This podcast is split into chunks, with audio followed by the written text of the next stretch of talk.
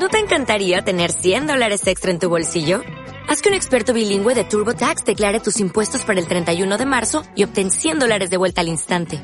Porque no importa cuáles hayan sido tus logros del año pasado, TurboTax hace que cuenten. Obtén 100 dólares de vuelta y tus impuestos con 100% de precisión. Solo con Intuit TurboTax.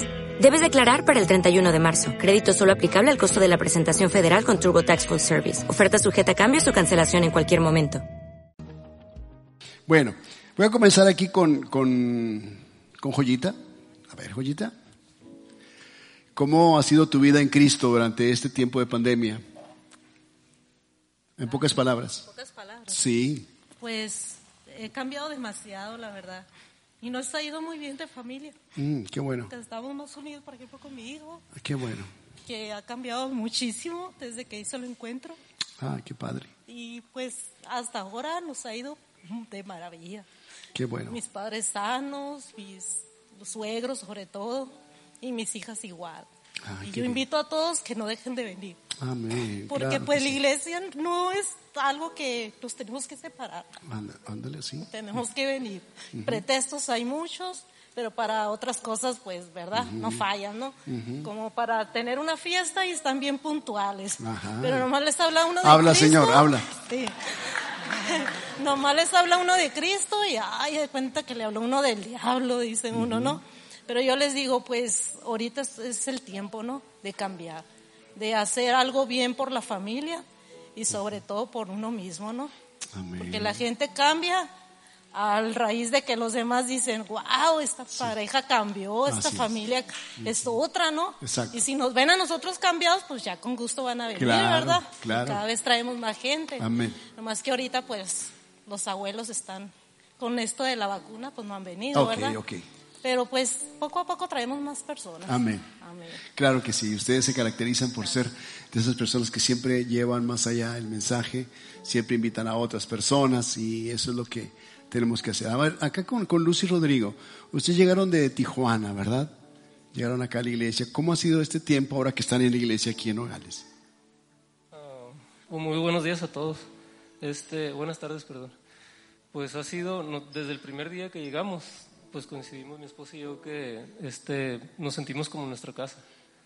Este es una, es un es un ambiente pues muy muy parecido igual que, que en el que íbamos a la iglesia en Tijuana. Entonces este nosotros por desidia a lo mejor no habíamos buscado iglesia. Y este, a partir de octubre empezamos a reunirnos aquí y eh, estamos muy a gusto aquí. Sentimos la, que aquí hay la presencia, la presencia de Dios. Ah, qué padre. Qué bueno, me da tanto gusto verte a ti, a tu esposa y a tus hijitas también. Sí, nos Que sentimos como en bendiga. familia. Amén, claro que sí. Muchas gracias, pastor. Amén. Eso es lo que somos, una familia en Cristo. Eso es lo que somos. Y por acá mi amigo Edgar, que pues ya tiene algunos años aquí en la iglesia. Cuéntanos, Edgar, ¿cómo ha sido en este año? Ya pasó el año, ya estamos de regreso como más, más eh, en serio con el asunto de la iglesia, con más libertad. Cuenta un poquito. Pues Dios no nos ha dejado en todo este tiempo, hemos, al contrario, nos hemos agarrado más fuerte del Señor y, y lo hemos podido conocer más aún en este tiempo de pandemia. Dios nos ha bendecido igual o más, ¿verdad?, que antes en este tiempo de pandemia. No me ha faltado el trabajo, me siguieron pagando igual durante el tiempo de pandemia y, y aún mejores bendiciones llegaron, ¿verdad? Cosa difícil de, de creer, ¿verdad? Ajá, amén. Qué bueno, gracias a Dios. Yo pienso que así cada uno tiene una historia que contar de cómo Dios se manifestó, se glorificó, Dios los bendijo, Dios los ayudó, Dios los sacó adelante. Y eso para mí es muy, muy importante, que ustedes puedan contar de cómo Dios hizo la obra en sus vidas, ayudándolos a salir adelante en este ciclo, en esta temporada. Así que los bendigo por ello a cada uno de ustedes. Y me gustaría hoy compartir un mensaje con cada uno de ustedes. Ah, y casi en toda la temporada, desde el año pasado, los mensajes estaban enfocados en, nosotros, en ustedes como iglesia. Reanimarlos, reavivarlos, eh, darles motivación, mensajes que, que hablaban mucho sobre mantener la fe, mantener el espíritu arriba. Todo enfocado casi en uno, ¿verdad? Dios es fiel, Dios contigo, Dios en todo, Dios tu sanador, Dios todo esto. Pero hoy el mensaje va a estar dirigido ya no tanto en el sentido ah, como interiorizado hacia nuestra persona, sino que hoy va a estar enfocado más hacia el exterior, es salir, es hacia los lados, es hacia que mires a la izquierda, a la derecha, mires hacia el frente, mires a los que están a tu alrededor. Porque sí, ya constatamos, Dios fue fiel, ya confirmamos que Dios estuvo con nosotros, que Dios nos sanó, que estamos aquí. Y mi pregunta es si tú crees que Dios te sanó para seguir igual. ¿O será que Dios te sanó si es que estuviste enfermo o te libró de la enfermedad para estar igual? Yo pienso que Dios tiene algo mucho más para nosotros que eso.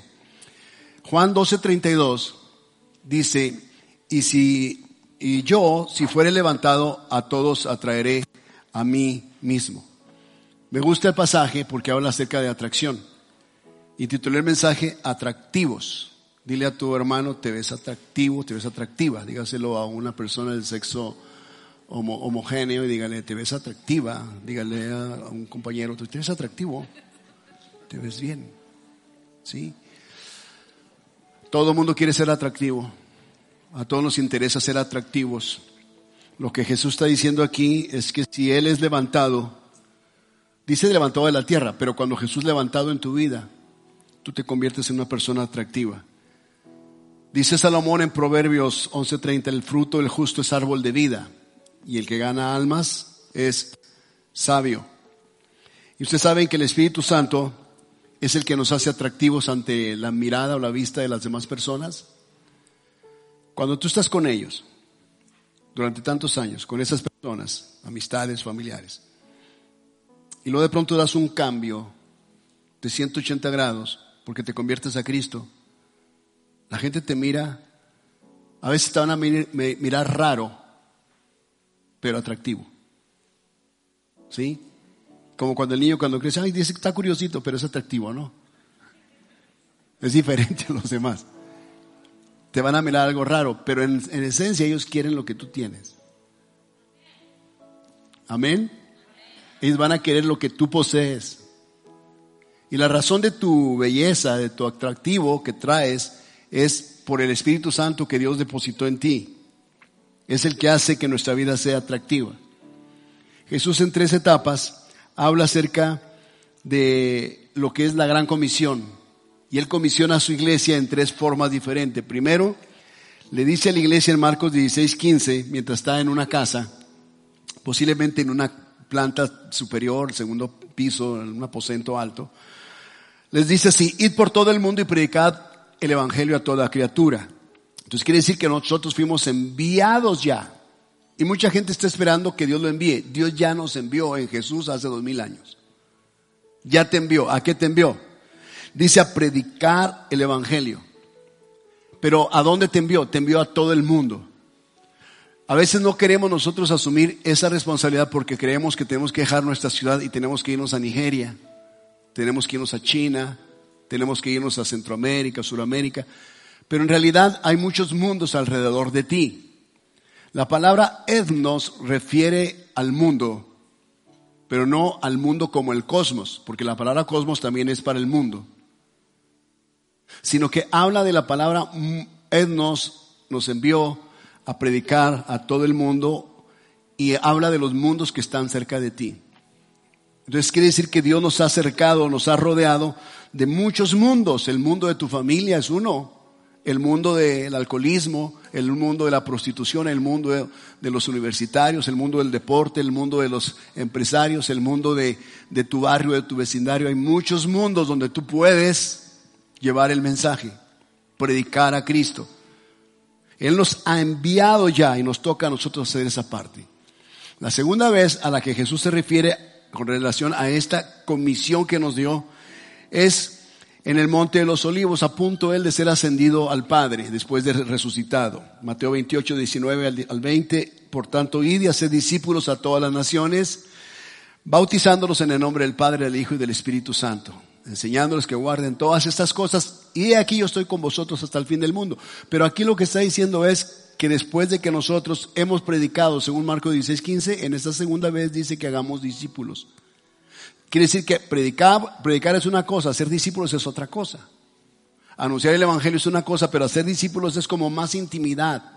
Es con aquellos que realmente aceptaron la buena noticia, tomar un tiempo para disipularlos y es a las personas que bautizamos y que les enseñamos a que guarden todas las cosas que nosotros también recibimos del Señor. Y la tercera vez que él hace esta referencia es en Hechos 1.8, cuando el escritor de Hechos relata acerca de ya, cuando ya Jesús va a ser ascendido, dice que Jesús comisionó a los discípulos a quedarse en Jerusalén primero, Jerusalén, diciéndoles, pero recibiréis poder cuando haya venido sobre vosotros el Espíritu Santo y me seréis testigos en Jerusalén, Judea, Samaria y hasta lo último de la tierra. Quiere decir que Jerusalén representa un mundo, Judea representa otro mundo, Samaria otro mundo y hasta lo último de la tierra representa otro mundo. Quizá no todos podamos llegar hasta lo último de la tierra. Pero hay personas en ese último de la tierra que pueden ser los que lleven el mensaje en ese su mundo. Así que Dios no me va a ser responsable de predicarle a un mundo al que no fui yo enviado. Pero Él me envió a mi familia. Y me envió a mis amigos, y me envió a mis conocidos, y me envió a mi centro de trabajo, me envió a esta ciudad, me envió a lugares a donde yo pueda llegar, ese será mi mundo. Por lo tanto, lo que Dios nos está enseñando es que nosotros no podemos, después, más después de lo que hemos vivido, quedarnos ya quietos o callados. Tenemos que predicar a Cristo, llevar el Evangelio y disipular a las personas. Entonces, el Espíritu Santo fue dado para una sola razón. No dice que fue dado para que tú sientas bonito. Ya la época donde sentíamos el Espíritu Santo y sentíamos bonito, ya pasó es que se me enchinaba la piel. Es que sentía escalofríos. Ay, sentía ñañaras el Espíritu Santo. ¿Tú crees que Dios nos va a dar el Espíritu Santo porque tú sientas bonito? El Espíritu Santo dice aquí que fue dado para que tú recibas poder para ser un testigo de Jesús al mundo a donde tú fuiste enviado. Esa es la razón. Entonces, el Espíritu Santo te hace atractivo. El Espíritu Santo en ti hace que las personas te vean y dicen, ah, esta persona es distinta, es diferente. Algo tiene. Cuando habla, cuando mira, cuando en el trato, en su conducta, es distinta. Sí, porque el Espíritu Santo en ti atrae a otros a Cristo. Si tú levantas a Jesús en tu vida y lo pones en primer lugar, Él se va a encargar de que otras personas sean atraídas a ti.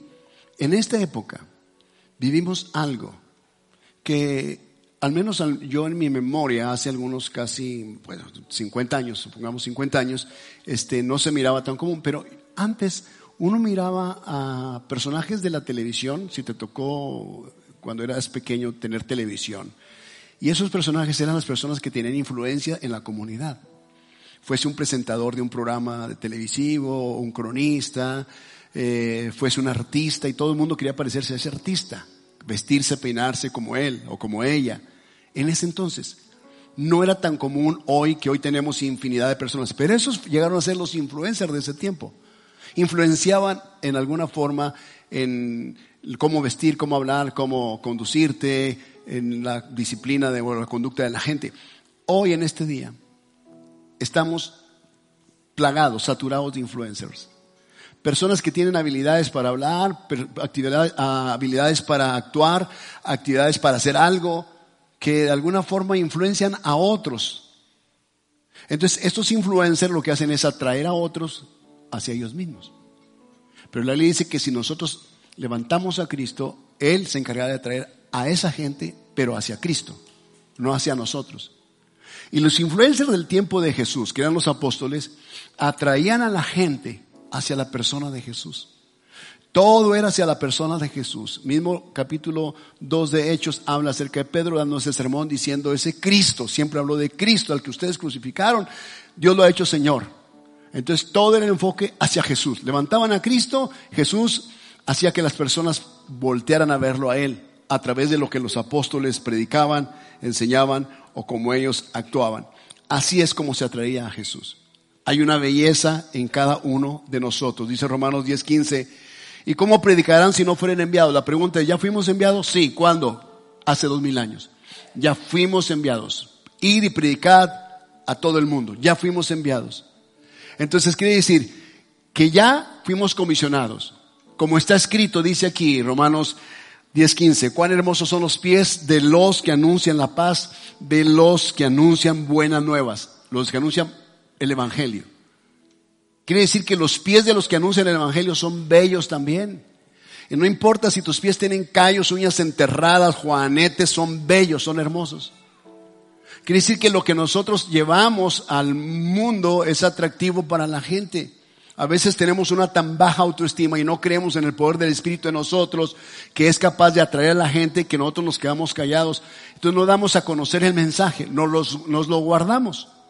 Como un mensajero guardaría una carta y nunca la entrega. Así, muchas personas hacen eso. Nuestro trabajo es ir. Cuando uno va, es cuando los pies nuestros son hermosos, son bellos. yo sé que cuando hablamos de los pies, todo el mundo empieza a ocultar sus pies, a esconder los pies, ¿no? Porque sentimos que todo el mundo voltea a ver los pies.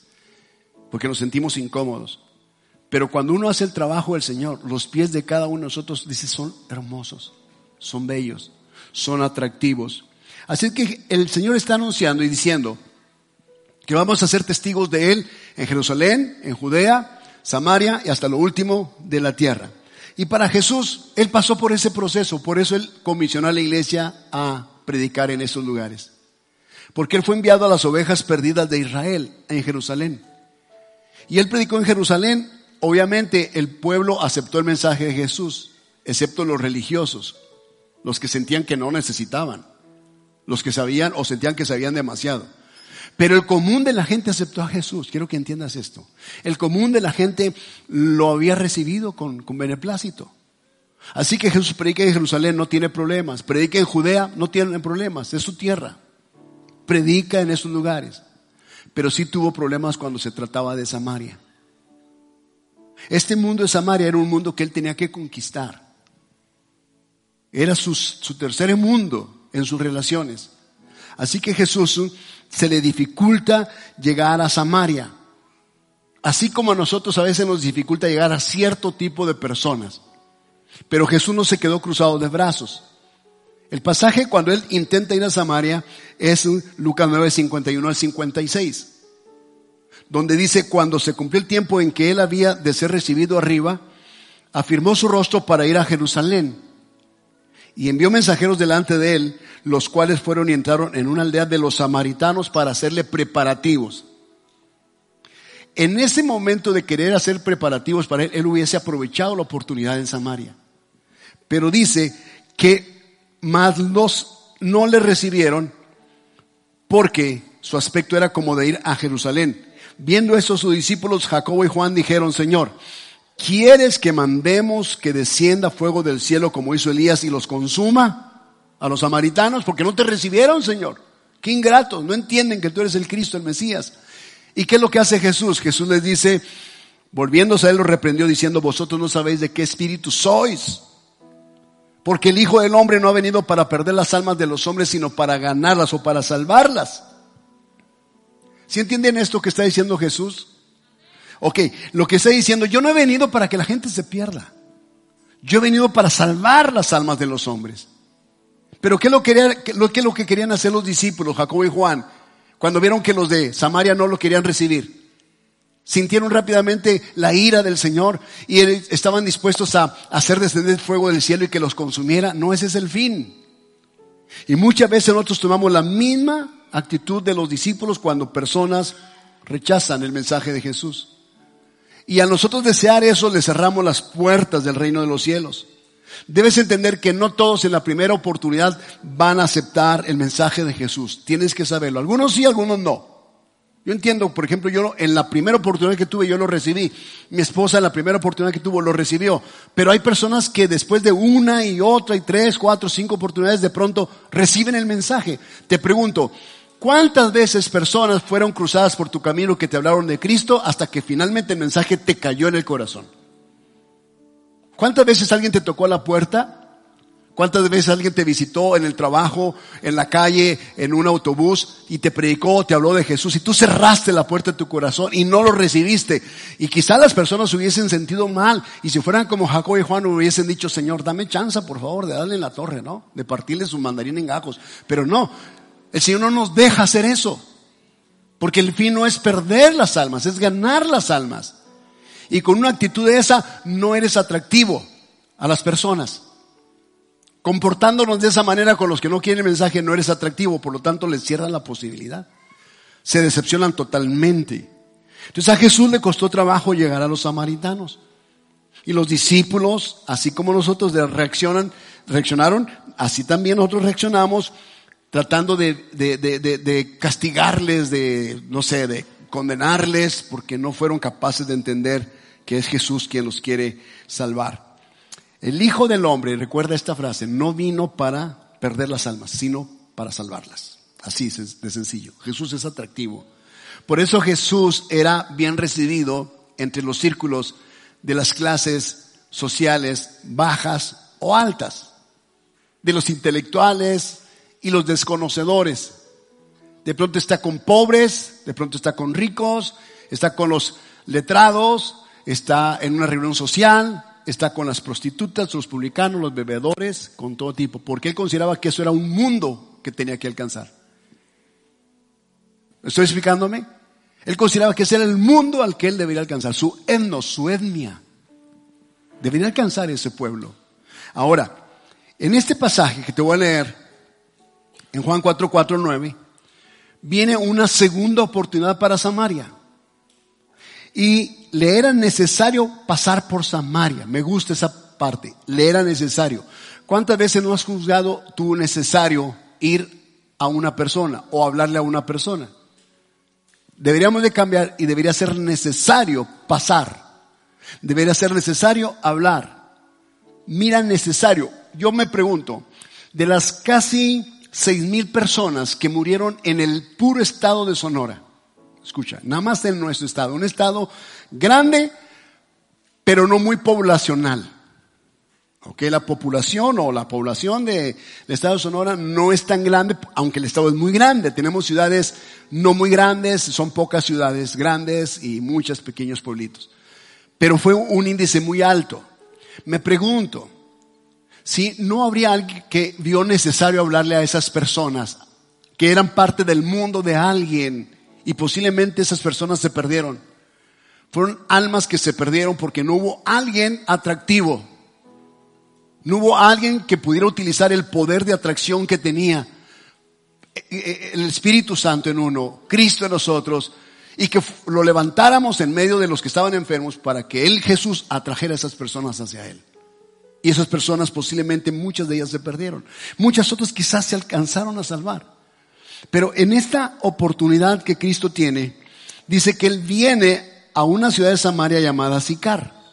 Allí, junto a la heredad que Jacob dio a su hijo José, justamente ahí estaba el pozo de Jacob. Ese pozo es histórico.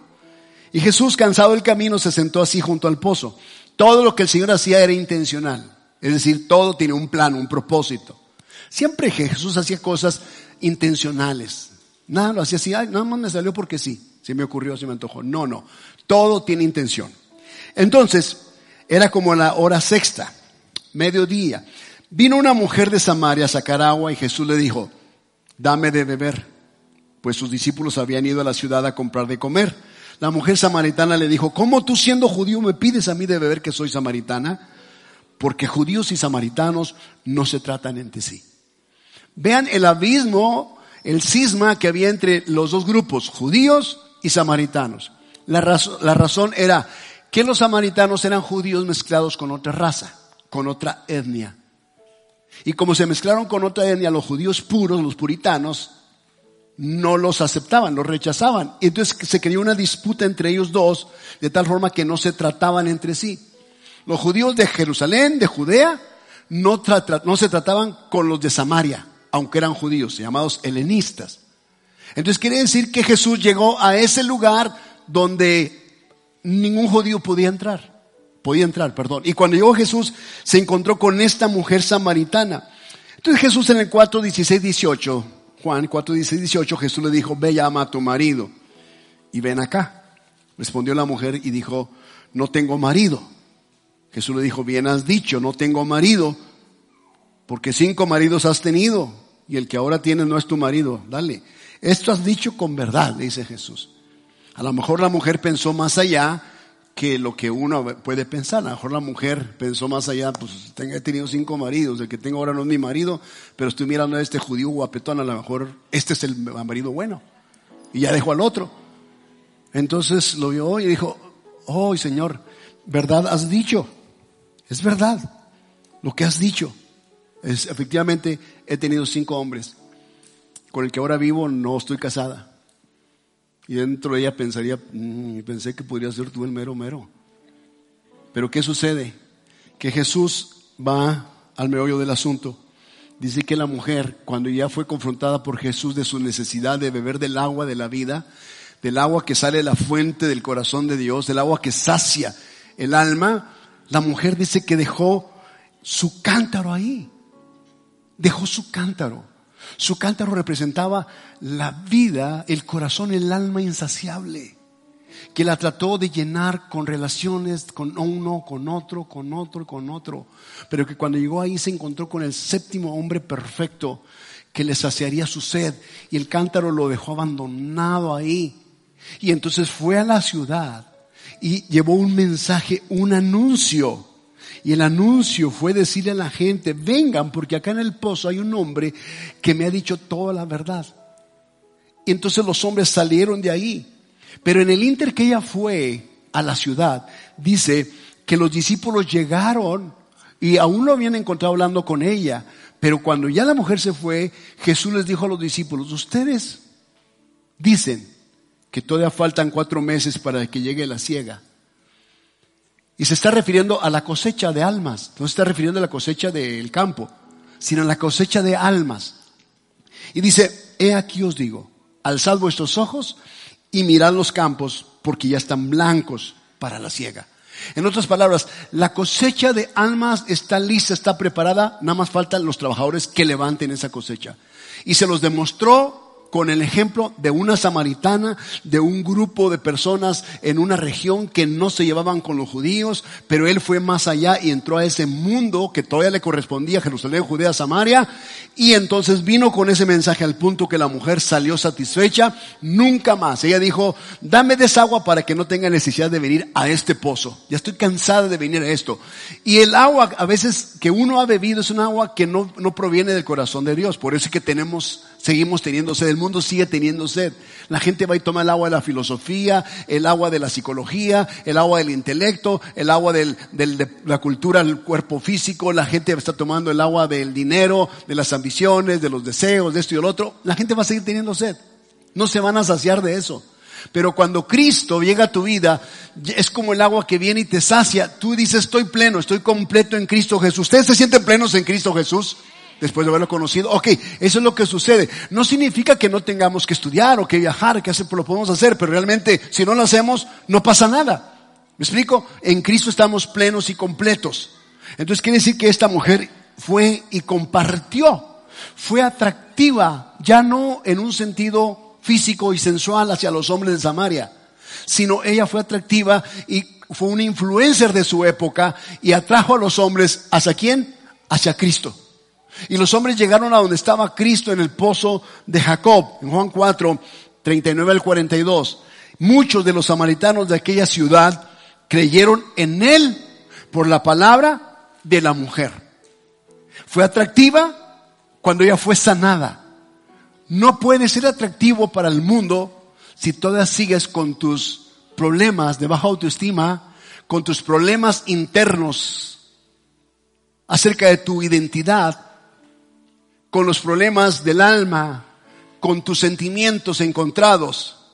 No puedes ser atractivo al mundo que necesita de Jesús con una condición así. Tienes que ser sanado para que el mundo vea algo en ti, un brillo en ti, algo que los atraiga hacia Jesús. Pero ellos creyeron en Cristo, fueron atraídos a Cristo por la palabra de una mujer atractiva, porque su vida había sido cambiada. Y la mujer había dado testimonio, estas eran las palabras. Me dijo todo lo que he hecho. Jesús le dijo todo lo que había hecho. Entonces vinieron los samaritanos a él y le rogaron que se quedase con ellos y se quedó con ellos dos días más. Aquel que supuestamente no tenía trato con samaritanos, Los samaritanos le dijeron, por favor, quédate dos días más con nosotros, compártenos ese, ese evangelio, esa buena noticia. Imagínate cómo estaban los samaritanos, hambrientos, sedientos. Habían sido despreciados, desechados, relegados porque se sentían, los, los hacían sentir impuros por haberse relacionado con otras naciones. Y lo que sucedió es que creyeron mucho más por la palabra de él de Jesús y decían a la mujer, ya no creemos solamente por tu dicho. O sea, no demeritamos lo que hiciste mujer porque nos trajiste a Jesús, pero ahora nosotros mismos hemos oído lo que él habla y sabemos que verdaderamente este es el Salvador del mundo, el Cristo, el Mesías, el ungido de Dios. Entonces, fue una salvación que vino a Samaria. Jesús se ocupó de alcanzar su mundo. Vino a ese lugar, a ese pueblo. Él había dicho en otro tiempo, yo fui enviado a las ovejas de Israel, pero aún hay otras ovejas que deben ser alcanzadas. Y entre esas otras ovejas estamos los que fuimos para el tiempo de Jesús, los de hasta lo último de la tierra. Y eso somos nosotros. Y nos alcanzó a través de otras personas que consideraron tu vida y tu familia como su mundo. Y por eso alcanzamos a conocer a Jesús. Y este pasaje me gusta muchísimo. En Lucas 17, 15 y 18, has leído mucho esto. Jesús lo presenta como, no como una parábola, sino lo presenta realmente como una historia, una vivencia. Resulta que Jesús está por ahí en alguna de las aldeas de Jerusalén y lejos, fuera de la ciudad, hay diez leprosos que miran a Jesús y le imploran misericordia, diciéndole, Jesús, ten misericordia de nosotros. Estaban leprosos, no podían acercarse al maestro. Y Jesús al ver a los diez leprosos tuvo misericordia y compasión de ellos. Les dijo, vayan y muéstrense al sacerdote, ofrezcan la ofrenda que Moisés ordenó. Y entonces los diez leprosos obedecen el mandato de Jesús. Y cuando van, dice que fueron limpiados. En el inter, después de la orden de Jesús, fueron limpiados de su lepra. ¿Y recuerdas que nadie había sido curado de la lepra? Nadie en el pueblo de Dios había sido curado de lepra. Naamán había sido curado de lepra bajo el ministerio, el poder eh, de ese profeta Eliseo. Pero entre los judíos no había nadie sido curado de lepra. Pero cuando viene Jesús, sana a estos leprosos. Mientras ellos van al sacerdote. Pero dice el pasaje que entonces uno de ellos, viendo que había sido sanado, volvió glorificando a Dios a gran voz y se postró rostro en tierra a sus pies, dándole gracias. Dice, y este era samaritano. Respondiendo Jesús dijo, ¿no son diez los que fueron limpiados? ¿Y los nueve? ¿Dónde están? No hubo quien volviese y diese gloria a Dios sino este extranjero. ¿Qué hace Jesús? Resalta la gratitud de un extranjero. Él reconoce la gratitud de un hombre samaritano. Tú entiendes que samaritanos y judíos no se trataban entre sí, pero aquí vemos a Dios leprosos juntos. Porque la necesidad de alguna forma nos une. El pecado mantiene unida a la gente y el pecado no tiene ningún miramiento cuando se trata de razas o posiciones sociales. O sea, el pecado arrasa con todo y hace que samaritanos y, judíos estén juntos. Y eso estaban leprosos y les importó un, un, les importó nada el hecho que tuvieran problemas raciales, étnicos. Estaban juntos. Total, decían, pues estamos, estamos destinados a la muerte, porque vamos a estar viviendo eh, peleados unos por otros por cosas tan triviales. Así que estaban juntos, pero cuando Jesús mandó que fueran al sacerdote a presentar la ofrenda, que Moisés había ordenado para los leprosos que, había, que eran sanados, dice que ellos fueron sanados en el momento. Pero regresó este agradeciendo a Jesús y entonces Jesús alaba la gratitud del hombre diciendo, y este era samaritano, este es un extranjero. Y los otros que eran judíos simplemente se fueron. Uno puede tener un sentimiento encontrado bien fuerte cuando uno le habla de Cristo a las personas que están necesitadas. Las personas vienen, reciben un milagro por igual. Imagínate 10 personas que invitas, reciben un milagro igual. Todas son sanadas diferentes, enfermedades posiblemente, reciben un milagro, se van todas, pero alguien de ellas recuerda de dónde Dios le sacó y regresa a la iglesia para dar gracias a Jesús y postrarse y rendirse y reconocer el señorío de Cristo. Alguien puede hacerlo. O tu posición no es enojarte por los nueve que se fueron. sino alegrarte por el que se quedó. Pero al final de cuentas lo que tú hiciste estuvo correcto y Jesús hizo lo correcto. A todos les dio la orden y todos fueron sanados. ¿Me explico? Ese es el corazón de Jesús para el pecador. La salvación está disponible para todos. Pero solamente aquel que entiende lo puede tomar, lo puede agarrar. Y aquel que es agradecido regresará y continuará con su proceso. Nuestro trabajo es deleitarnos, es agradecer a Dios, es gozarnos con el Señor, gozarnos con el que fue salvado, gozarnos con el que ha sido sanado. Nos toca un trabajo con esa persona, pero yo noto que Jesús resaltó cómo éste vino a darle gloria a Dios por haber recibido el milagro. No te molestes, no tengas una actitud, porque eso te roba lo atractivo. Mantén una actitud siempre de fe, una actitud siempre de gozo. Jesús no se sintió ofendido porque no vinieron a darle gracias. Simplemente dijo, ah, caray, yo, que yo recuerdo eran diez los que fueron limpiados, ¿no? Pero qué curioso, ¿dónde están los otros nueve? O sea, no hubo quien volviese y diese gloria a Dios, excepto este extranjero. Esa fue la pregunta que Jesús se hizo, como diciéndonos a nosotros algo, para que no nos decepcionemos cuando tú haces el bien por la gente y la gente no responde a ese bien correctamente. Y el último es Lucas 10, 33 al 37. Esto es cuando los religiosos le preguntan a Jesús, ¿qué cosas tengo que hacer para tener la vida eterna? Jesús dijo, pues acerca de la ley de Dios. Él dijo, sí, sí, conozco todo eso, amarás al Señor tu Dios, el primer mandamiento, a tu prójimo como a ti mismo. Dijo Jesús, exacto, bien has dicho. Y el otro le pregunta, oye, pero ¿quién es mi prójimo, Señor? Y Jesús le da esta, esta parábola. Esta es una parábola.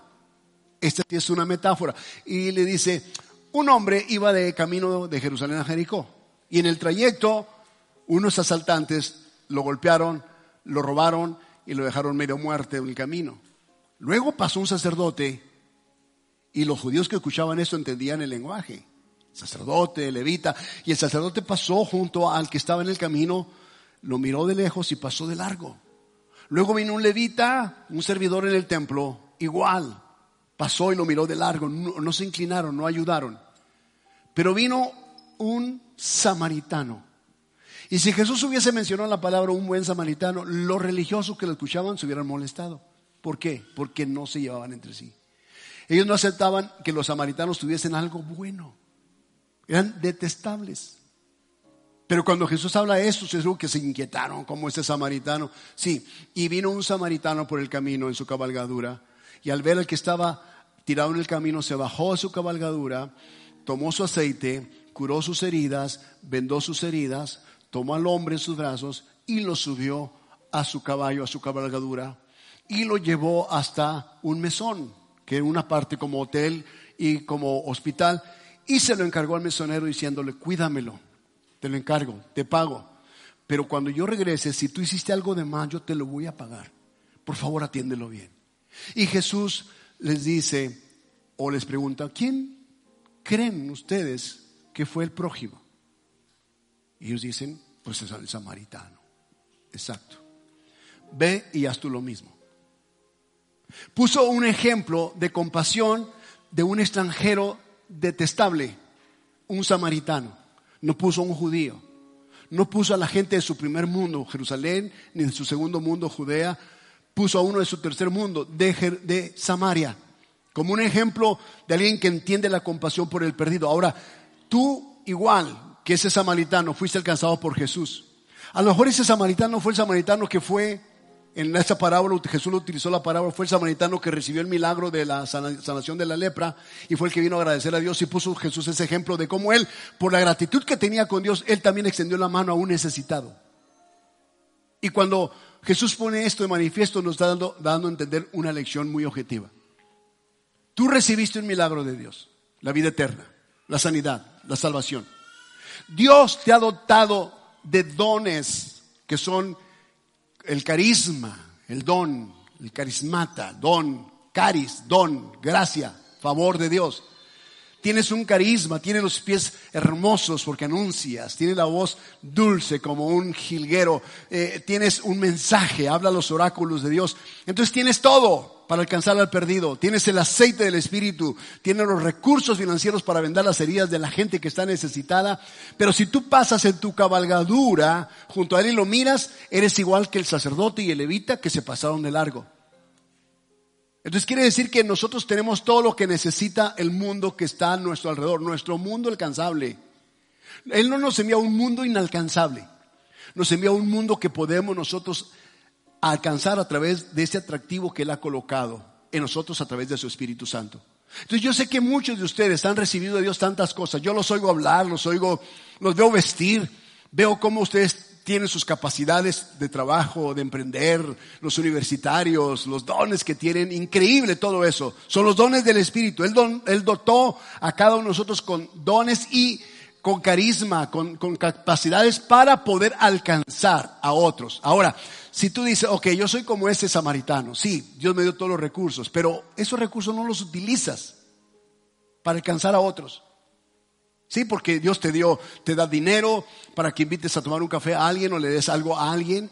Te da ropa para que tú des de una, túnica de las dos que tienes. Él te da, no sé, te da un, carro para que tú atraigas a la gente, a la iglesia, los muevas, los vayas por ellos. Pero tú estás en un punto donde, Señor, mira, tú me acabas de alcanzar. Si tú me das estos recursos, yo voy a hacer todo esto, Señor. Si tú me sanas de la lepra, yo voy a alcanzar a otros también para ti, como tú lo hiciste conmigo.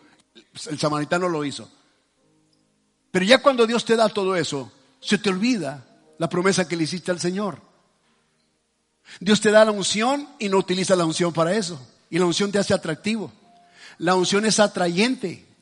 La unción atrae a la gente. Tienes ese don, ese talento, esa capacidad, utilízalo para alcanzar a la gente. Te conviertes en un influencer, no para atraer a la gente hacia ti, sino a Jesús que está en ti. Cuando Cristo se ha levantado en ti, a todos Él los atraerá a Él mismo.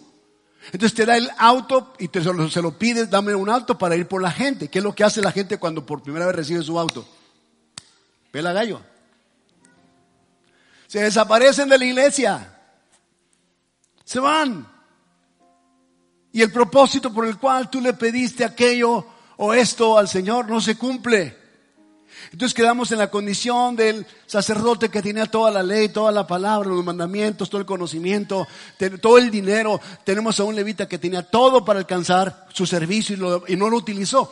Pero tenemos a un extranjero que quizás no sabe nada de religión, pero entiende de compasión, porque recibió compasión. Y uno da compasión de la compasión que uno recibe. De lo que damos de gracia, recibimos de gracia, damos de gracia. Y el resultado es que hubo una persona que estaba medio muerta y fue llevado al mesonero y fue atendido correctamente y fue restablecido en su salud, en su vida. Ahora tenemos posiblemente a alguien de un mundo cercano al samaritano que fue cambiado a través de un atractivo que había en el samaritano.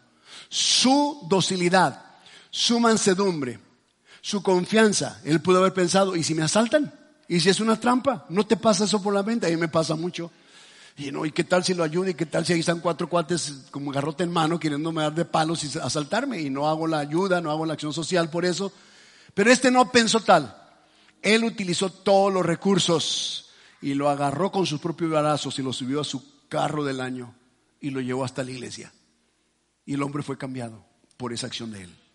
Jesús nos invita, iglesia, a que después de un año de estar así como cruzados de brazos, quietecitos, sentados en la sala, empacándole, nos invita a que ya es tiempo de despertar, a que ya salgamos más allá de nuestras cuatro paredes, que hagamos la obra a la que fuimos comisionados, Marcos 16, 15, id por todo el etnos, sí, predicar este evangelio. Vayan y hagan discípulos a todas las naciones. Vayan les doy el Espíritu Santo para que ustedes tengan el poder, para que sean testigos míos. Y entonces la gente mirará a Cristo a través de cada uno de nosotros.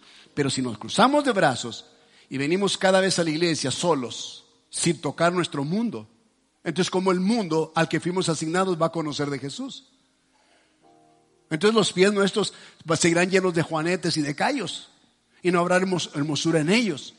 Pero si vamos, hacemos la función, la obra del Señor, yo prefiero ver a creyentes que vengan aquí, eh, si es posible, despeinados, sudados, rotos, como sea, con multitud de personas siendo atraídas hacia Jesús, que personas bien vestidas y bien peinaditos y perfumaditos, sin fruto detrás de ellos. Creo que Jesús enseñó muy bien esto en todos sus tres años de ministerio.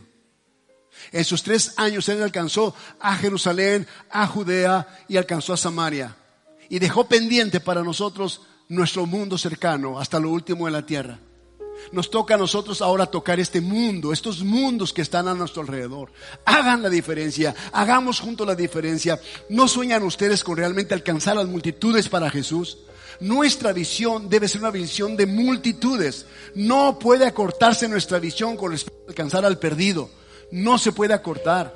No podemos tener nubosidad o carnosidad o cataratas en nuestra visión espiritual. Tenemos que ver que hay una cosecha que está lista para ser levantada. No digas, faltan cuatro meses. Porque algunos dijeron, no, falta todavía un año para que la pandemia se termine. Hasta entonces va a predicar. Y en ese año, seis mil personas se fueron. Y muchas de ellas posiblemente a una eternidad sin Cristo. Solo porque personas dijeron, aún no es tiempo. Nos quedamos confinados. Mientras estemos seguros, que ruede el mundo. Pero ya es tiempo de levantarnos. Ya es tiempo de despertar. Y es tiempo de que ese asiento donde tú te sientas o aquel otro asiento que está allá sea ocupado por otras personas mientras nosotros seguimos haciendo el trabajo de este buen samaritano yendo por las personas y trayéndolos al, mesón, yendo por otras y trayéndolos al mesón. No debe haber un solo espacio en este lugar libre, sin ser ocupado por personas. Entonces tenemos cada uno que hacer. Ahora tenemos listo el mesón, está listo, está preparado. Tenemos lista la palabra, tenemos lista la unción, el aceite, la unción del Espíritu, tenemos listo el entorno, el ambiente, está listo, está preparado. ¿de qué serviría tenerlo preparado si nadie lo va a ocupar? El discipulado está preparado, está listo ya. Próximo domingo comenzamos. Pero ¿quién va a estar en ese discipulado? Si no hemos llevado el Evangelio, ¿a quién vas a discipular? ¿Cuántos discípulos vendrán detrás de ti? ¿Cuántas personas asaltadas y desnudadas y golpeadas, medias muertas, irás a traer detrás de ti, posiblemente en tus hombros o en tus brazos? o en tu auto, para que reciban lo que Dios tiene aquí. Para que finalmente aquí el Espíritu Santo lo sane completamente desde lo más profundo de su alma. Esa es nuestra función, iglesia. No podemos mirar este lugar como un lugar muy grande. Tienes que mirarlo, sabes que esto es pequeño. Esto es pequeño, en realidad es pequeño, ya no es un desafío, ya no es grande. Los dos servicios serían insuficiente meterlos en este lugar. Ya no cabríamos en este lugar los dos grupos. Tenemos que extendernos. Pero ¿cómo extendernos a otro servicio más? ¿O cómo ampliar este edificio, invertir dinero en este edificio si todavía veo asientos vacíos? ¿Cuál es el sentido de hacerlo? Pero tenemos que hacer lo que esté en nuestra capacidad en el mundo al que fuimos asignados, en el nombre de Jesús. Y tú eres como ese buen samaritano, como ese extranjero para muchos desechado, detestable, pero que experimentó gracia. Y Él quiere hacer lo mismo con otros, aún sin conocerlos, hasta lo último de la tierra. Amén. Aplaudamos al Señor. ¿Quieres ponerte en pie? ¿Y quieres orar conmigo esa tarde? Oh Jesús. Te adoramos, Señor. Vamos, levanta tus brazos, dile, Señor. Vamos, quiero escuchar la voz de ustedes, Señor. Si están hablando, es que no los escucho. Señor, yo creo en ti y soy tu hijo.